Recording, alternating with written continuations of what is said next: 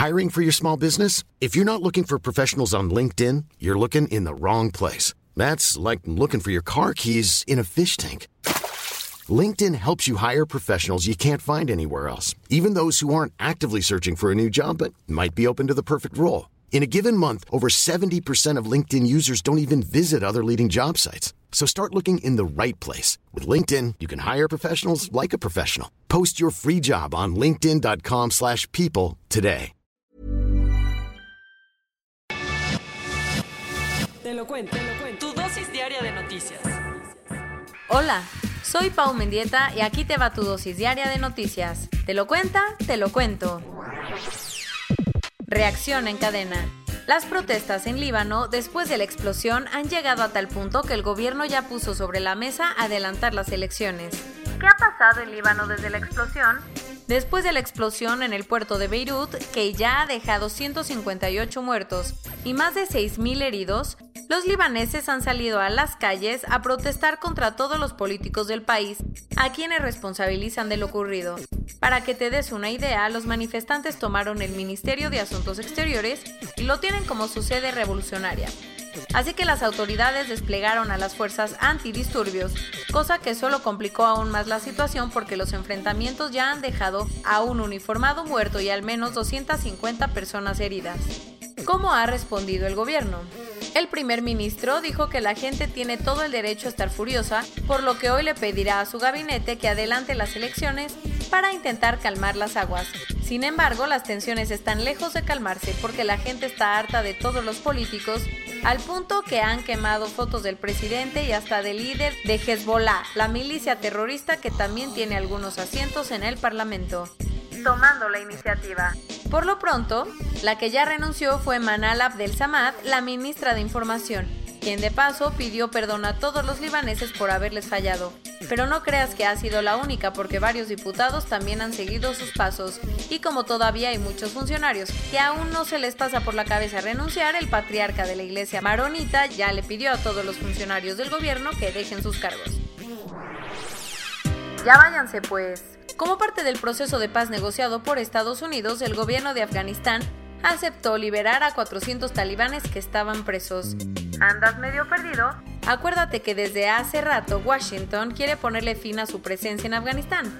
Por eso armó un plan para que el gobierno afgano y el grupo talibán puedan convivir sin mayores broncas, pero obvio las cosas no iban a ser tan fáciles porque los talibanes exigieron la liberación de muchos de sus integrantes, cosa que Kabul no veía con muy buenos ojos. Después de varias reuniones y debates, finalmente el sábado, la Loya Jirga, la gran asamblea afgana donde se discuten las decisiones del país, tomó una importante decisión, que acordaron que para quitar un obstáculo permite el inicio de un proceso de paz y terminar el derramamiento de sangre, iban a liberar a 400 talibanes acusados de cometer ataques contra la población civil en todo el país.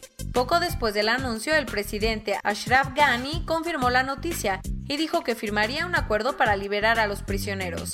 Y todo indica que la medida sirvió ya que según diplomáticos occidentales, las negociaciones entre Kabul y los talibanes empezaron en Doha, Qatar, esta semana.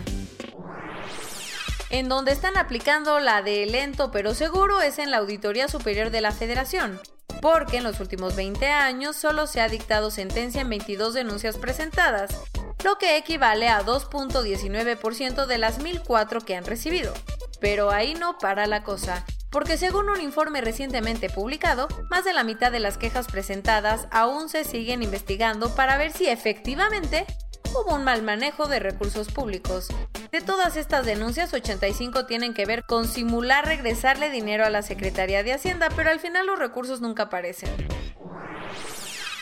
Seguro te acuerdas que te contamos del mega show que cometieron varios estadounidenses hace unos meses para supuestamente asesinar a Nicolás Maduro y a varios miembros del gobierno venezolano. Ajá, ¿y qué ha pasado? Pues las investigaciones siguieron y el fin de semana una corte en Caracas sentenció a 20 años de prisión a dos exmiembros de las Fuerzas Especiales de Estados Unidos. Según el fiscal venezolano, ambos hombres aceptaron su responsabilidad en la operación Gideon así que fueron hallados culpables de conspiración, tráfico ilegal de armas y terrorismo. Además, las autoridades ya dijeron que seguirán con el proceso para decenas de acusados más. El viernes se registró una nueva tragedia aérea, ahora en la localidad de Calicut, en el sureste de la India. ¿Qué pasó? Un Boeing 737 de Air India Express con 190 personas a bordo se partió en dos después de aterrizar en el aeropuerto de Kozhikode, dejando al menos 18 muertos, entre ellos los pilotos. El avión había sido rentado por el gobierno indio para repatriar a ciudadanos que se habían quedado atrapados por la pandemia en Dubái. Según las autoridades, una fuerte tormenta durante el aterrizaje pudo ser la causa del accidente, pero revisarán las cajas negras para encontrar más pistas. La NASA se está sumando a los esfuerzos para erradicar la discriminación de todos lados, así que anunció que dejará de usar algunos nombres coloquiales con los que se refiere a galaxias, planetas o nebulosas lejanas, como cuáles, por ejemplo, la nebulosa planetaria NGC 2392 que todos conocen como nebulosa esquimal, ya que tiene una connotación coloquial con un pasado racista que se usaba para nombrar a los pueblos indígenas del Ártico. Como ese, hay muchos apodos que se dejarán de usar porque según las autoridades de la Agencia Espacial, la NASA está comprometida con la inclusión a todos los niveles. El cambio climático dejó una nueva víctima porque en tan solo dos días colapsó el 40% de la última plataforma de hielo que permanecía intacta en Canadá, según reportes de las autoridades, más de 80 kilómetros cuadrados de la plataforma Milne en la región de Nunavut se vinieron abajo en los últimos días de julio. Para que te des una idea, la parte que se cayó era 20 kilómetros cuadrados, más grande que toda la superficie de Manhattan. Las razones, todo indica que una combinación de temperaturas más altas de lo normal, así como vientos marinos y aguas abiertas, causaron el colapso. Corona News Global. En el mundo. A nivel global ya hay más de 19.773.000 casos y hasta ayer en la noche al menos 729.000 personas habían muerto. En México, 480.278 personas se han enfermado de COVID-19 y desafortunadamente 52.298 han muerto. Que no se te pase porque desde hoy reinicia la operación de 47 de los 60 verificentros en la Ciudad de México. ¿Cómo va a estar la cosa? Para verificar tu coche tendrás que hacer una cita previa. La Secretaría de Educación Pública confirmó que cerca del 10% de los estudiantes en nivel básico y el 8% en nivel superior tuvieron que abandonar sus estudios debido a la pandemia. En otras palabras, 2.5 millones de alumnos dejaron de estudiar. Y hablando de la SEP, los 120 millones de libros de texto gratuitos serán esterilizados y entregados por citas o directo en las casas. Sabemos que eres un cinéfilo, así que para que ya no estés triste te contamos que a partir del miércoles los cines de la Ciudad de México podrán abrir, pero eso sí, al 30% de su capacidad. Una empresa donó unos robots a todos los hospitales civiles que administra la Universidad de Guadalajara. Su función recorrer todas las instalaciones desinfectando el hospital con luz ultravioleta. Estados Unidos sigue sin poder domar la curva y el fin de semana rebasó los 5 millones de casos confirmados. Y sobre las muertes, ya registra más de 162 mil. El que tampoco va nada bien es Brasil porque superó las 100.000 muertes por coronavirus. Como el Congreso nada más no se ponía de acuerdo y los paquetes de rescate aprobados hace meses ya se habían vencido, Donald Trump firmó cuatro órdenes ejecutivas para enfrentar la crisis. ¿De qué se tratan?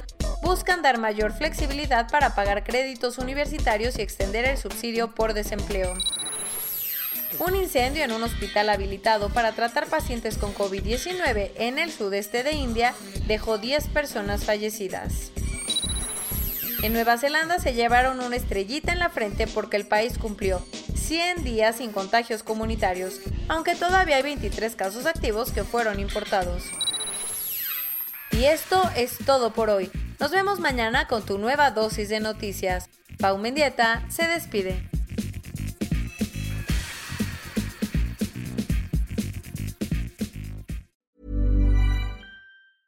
Hey, folks, I'm Mark Marin from the WTF Podcast, and this episode is brought to you by Kleenex Ultra Soft Tissues your ally to help tackle your allergy symptoms this season. I love the change of seasons, but nobody loves pollen and all those other things floating in the air that make you sneeze during this nice weather. Kleenex Ultra Soft tissues are hypoallergenic and allergist approved. So fight back against watery eyes and runny noses without worrying about irritating your skin. For this allergy season, grab Kleenex and face allergies head on.